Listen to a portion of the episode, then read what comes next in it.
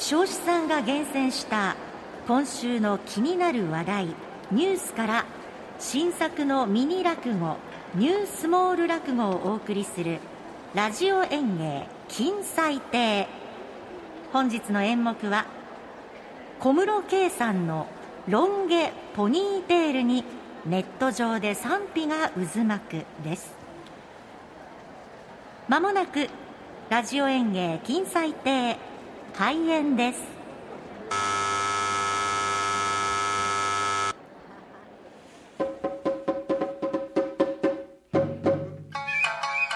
えー、どうぞお一席お付き合いを願いたいと思いますが、えー、本日のネタは小室圭さんロン毛ポニテにネット上賛否渦巻くの一席でございます。あのマリコ僕大丈夫かな？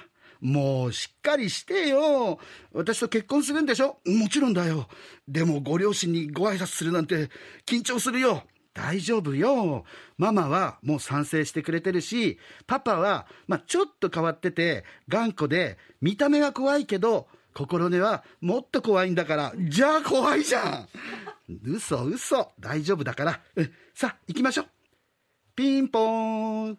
ガチャ。はーい。あ、マリコ、お帰りなさい。あ、あ、あの、はじめまして、アムロと申します。どうも、こんにちは。マリコから話は聞いてますよ。さあ、上がってください。あなた、お見えになったわよ。さあ、上がってしっかり頼むわよ。そこに座ってください。ほら、あなた、そんなところで新聞なんか読んでないで、こっちに来てくださいよ。ねえ、あなた。うん、ああ、わかったよ。パパ、元気そうね。ほら、パパに挨拶して。あ、あの、はじめまして。マリコさんとお付き合いをさせていただいてます。安室優と申します。あの、お父さん、貴様にお父さんなどと呼ばれる筋合いはないちょっとあなた、いきなりそんな言い方ないでしょごめんなさいね、安室君。ほら、あなたもちゃんと話を聞いてあげて。あの、マリコさんとの結婚をお許しください。なんだと？結婚？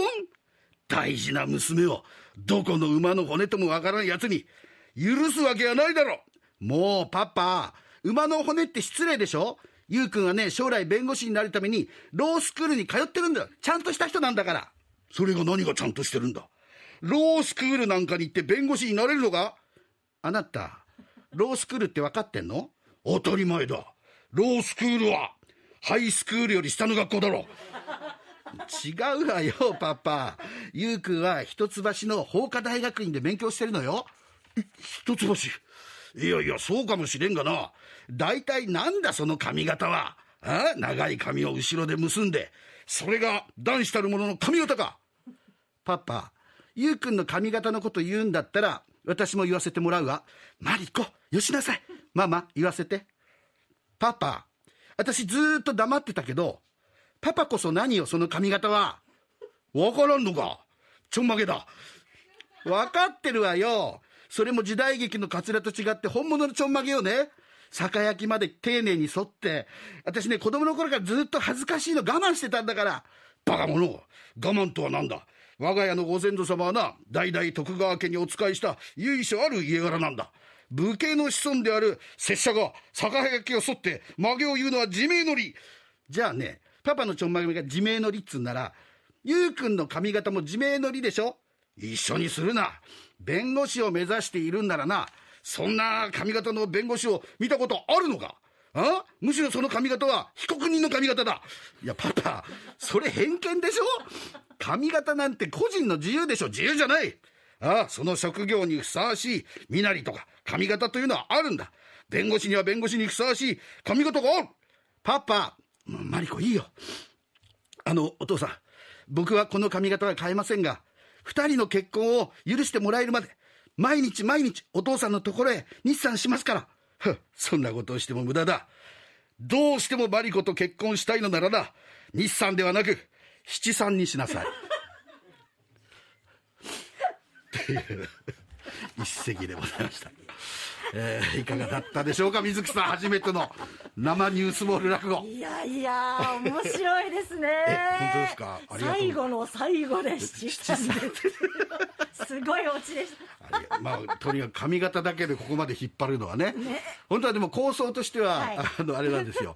これおじいちゃんおばあちゃんがはい。デイケアから帰ってきたら、おじいちゃんがモヒカンでおばあちゃんがスキンヘッドとかこれもっと膨らまそうとも思ってたんですけど時間の関係で こうシンプルにこんな感じで作らせていただいきました、やーでもねいろんな髪型あってもいいんじゃないっていいんじゃないと思いますよね。多様性の時代ですし。そうだよね。うん。と思って。小室さんもね。はい、小室さんもね、なんかいろいろ言われてるのはちょっと気の毒だなっていう気もしますけども。似合ってればいいんじゃない？なんて思思うんですけどもね。けれどもね。まあ、なかなかやっぱ世間というのはね、はい。特に皇室のえー方をお嫁さん。にするっていうことはっていうのはやっぱね、そうですねだったらやっぱり七三なん。ですかねなんかな それはそれでまた言われたりなんかするんだろうね。今時七三かよみたいに言われちゃったりするんだろうね。はい。まあ、いろいろありました。はい。笑わせていただきましたありがとうございます。